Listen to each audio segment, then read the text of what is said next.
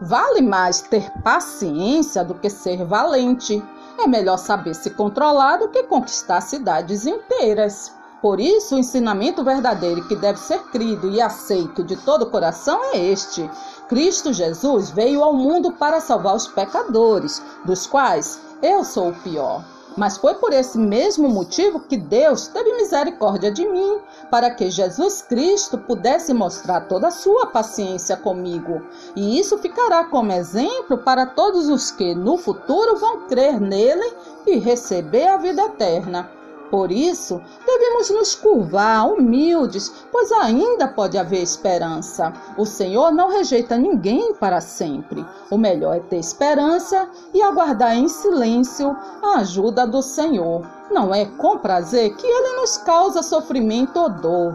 Ele pode fazer a gente sofrer, mas também tem compaixão, porque o seu amor é imenso. O amor do Senhor Deus não se acaba e a sua bondade não tem fim. Esse amor e essa bondade são novos todas as manhãs, e como é grande a fidelidade do Senhor.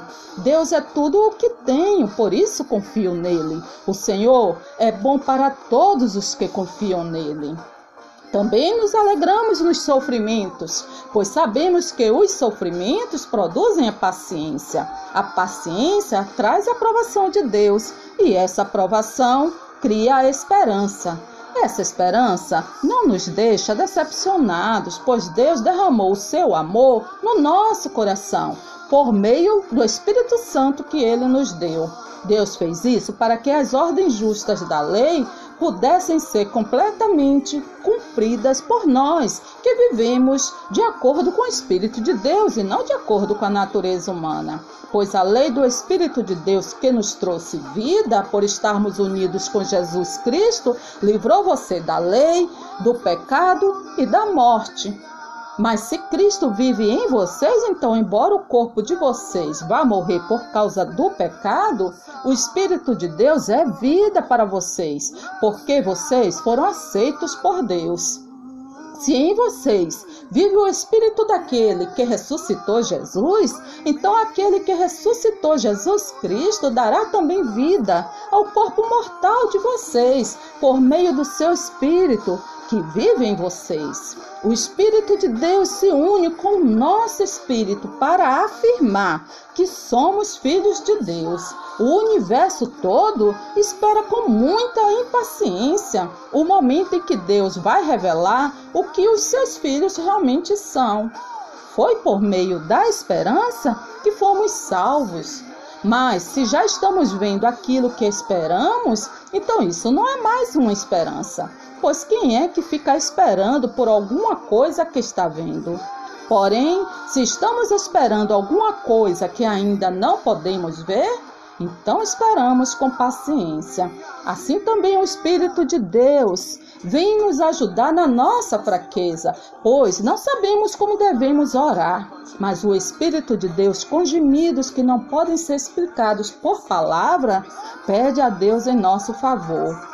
E Deus, que vê o que está dentro do coração, sabe qual é o pensamento do Espírito? Porque o Espírito pede em favor do povo de Deus e pede de acordo com a vontade de Deus. Porque aqueles que já tinham sido escolhidos por Deus, ele também separou, a fim de se tornarem parecidos com o seu filho. Ele fez isso para que o filho fosse o primeiro entre muitos irmãos. Assim Deus chamou os que havia separado. Não somente os chamou, mas também os aceitou. E não somente os aceitou, mas também repartiu a sua glória com eles. As coisas que provam que de fato sou apóstolo foram feitas entre vocês com muita paciência.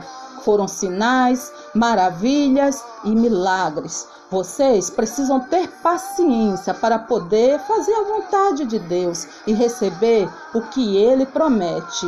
Que Deus, que é quem dá paciência e coragem, ajude vocês a viverem bem uns com os outros, seguindo o exemplo de Jesus Cristo. Logo, esperei com paciência no Senhor, pela ajuda de Deus, o Senhor. Ele me escutou e ouviu o meu pedido de socorro.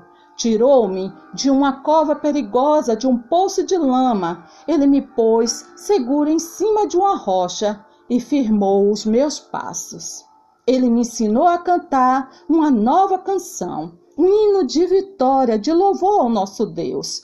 Quando virem isso, muitos temerão o Senhor e nele porão a sua confiança.